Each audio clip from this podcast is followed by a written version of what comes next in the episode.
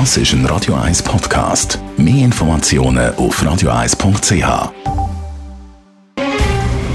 Der Finanztag auf Radio 1. Verstehen, was Menschen und den Markt bewegt. In Zusammenarbeit mit der Zürcher Privatbank Merki Baumann.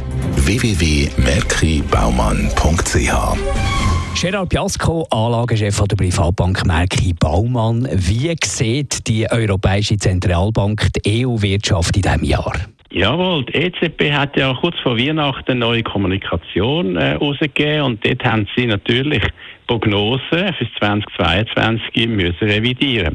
Und sie haben natürlich auch müssen Rücksicht nehmen auf Omikron. Also sie haben gesagt, dass wegen der Einfluss von der neuen Corona-Ausbreitung da äh, ein Faktor ist, was sich verändert hat. Und äh, das Wachstum für die Eurozonenwirtschaft im 2022 hat man nach oben revidiert um 0,4 Prozent. Also wir rechnen mit etwa 4,2 Prozent äh, Bruttoinlandproduktswachstum gegenüber dem Vorjahr.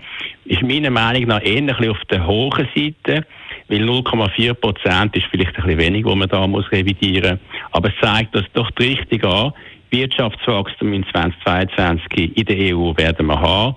Aber man muss es eher ein bisschen vorsichtiger angehen. Was sagt die EZB zur Inflation in diesem Jahr? Das ist jetzt natürlich die große Frage, wie wird sich äh, Corona und andere, die Lieferkettenprobleme zum Beispiel, andere Probleme auf die Inflation aus. Man kann generell sagen, es wird sich natürlich schon eher nicht so schnell zurückbilden. Das hat auch die EZB müssen jetzt äh, anerkennen in der neuen Prognose. Das heißt, sie haben die Inflationsprognose um anderthalb Prozent müssen gegen revidieren für 2022 gegenüber dem, was sie vor ein paar Monaten äh, prognostiziert haben. Erwartet sie jetzt für die Gesamtinflation 2022 also 3,2 Prozent, vor allem eben wegen den Effekt und auch wegen der Energieknappheit in der EU.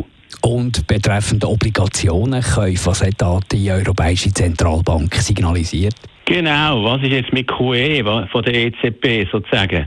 Ja, wir wissen, und das ist erwartet worden, dass sie werden die, das Notfallprogramm für Unternehmensobligationen und äh, Staatsobligationen kaufen, wo PEP heißt. Das hat man erwartet, dass sie das langsam zurückfahren. Das ist also weniger notfallmäßig notwendig, Obligationen zu kaufen. Und zwar in den nächsten paar Monaten bis Ende vom Quartal wird das zunehmend zurückgehen. Aber sie haben sich die Flexibilität offen gehalten über den sogenannten APP-Mechanismus, das heißt die Obligationen, Käufprogramm, die sie vorher schon gehabt haben, dass sie die könnten zusätzliche Obligationen kaufen, wenn es notwendig ist, damit die Zinsen nicht so stark verändern, wenn natürlich von Corona her zum Beispiel die Wirtschaft verschwächen würde. Danke vielmals für die Einschätzungen. Gerard Biasco, er ist der Anlagechef der Privatbank Merki Baumann. Der Finanztag gibt es auch als Podcast auf radioeis.ch.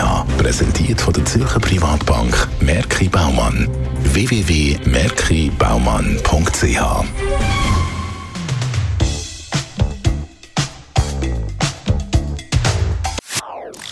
Das ist ein Radio 1 Podcast. Mehr Informationen auf radioeis.ch.